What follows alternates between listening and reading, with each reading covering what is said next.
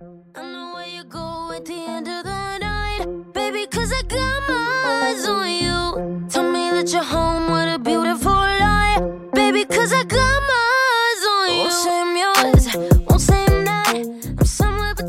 各位亲爱的小伙伴，大家早上好，我是姚老师，欢迎来到今天这一期的英语口语每日养成。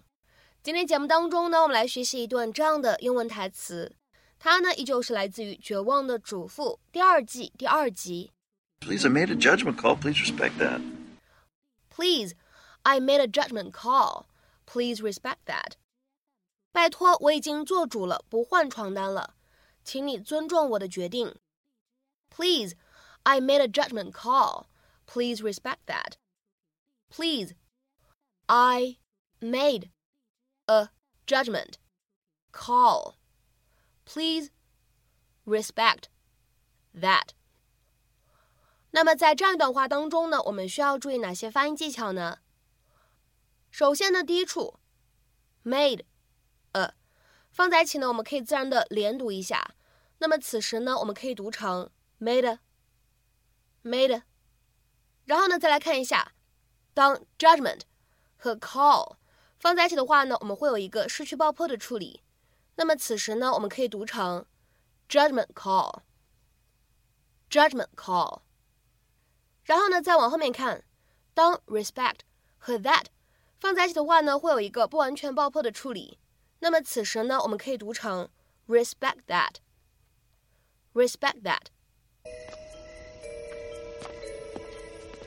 When Lynette went back to work, she was aware her new job would be demanding. What she hadn't anticipated was the night shift.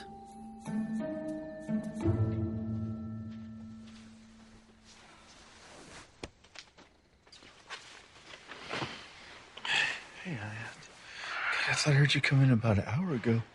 I did. I had to load the dishwasher. Oh, you didn't have to do that. Yeah, I sort of did. Hmm. I'm sorry. I've just fallen behind on my housework. It's just, I just had so many errands to run today. But I'll make up for it tomorrow, okay? I promise. That's the beauty of my system. It's flexible. You know, for the sake of our marriage, please don't mention the system again. I said I was sorry. What in the world? Oh, no, no, don't touch that. Don't touch that. Um, Penny had a little um, spitty up here on the sheets. You didn't change them? The towel is very clean. Oh, disgusting. It's just this little spit up, a little milky spit up on the sheets. Please, I made a judgment call. Please respect that. I can't respect that, and do you know why? It's stupid. I'm gonna get new sheets. We are not changing the sheets. 那么今天节目当中呢，我们来讲解一下这样一个表达，叫做 judgment call。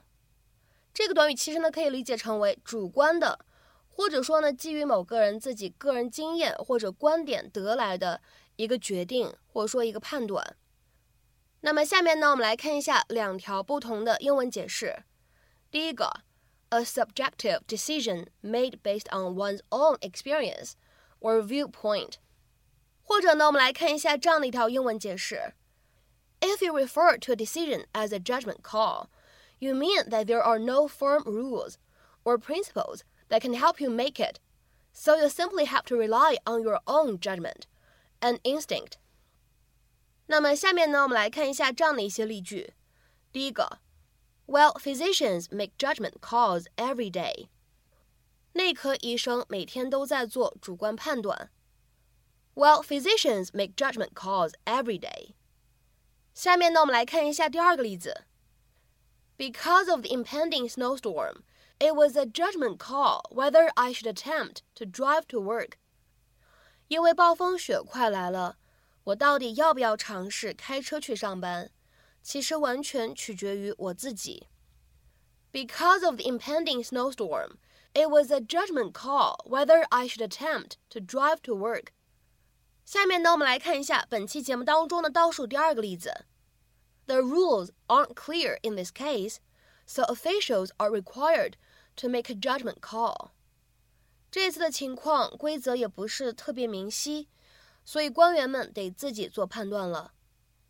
The rules aren't clear in this case, so officials are required to make a judgment call. 下面呢，我们来看一下最后这个例子。It's a judgment call. Do we go by plane or risk taking the car to the conference? 这其实看咱们自己了。 我们去开会是坐飞机呢，还是冒险乘车去？It's a judgment call. Do we go by plane or risk taking the car to the conference? 那么在今天节目的末尾呢，请各位同学尝试翻译以下句子，并留言在文章的留言区。这里呢是一个非常简短的汉译英。到底去不去参加这次婚礼，这得看你了。到底去不去参加这次婚礼，这得看你了。那么这样一段话，你会如何去使用我们刚刚讲解过的短语去造句呢？期待各位同学的踊跃发言。我们今天这期节目的分享呢，就先到这里了。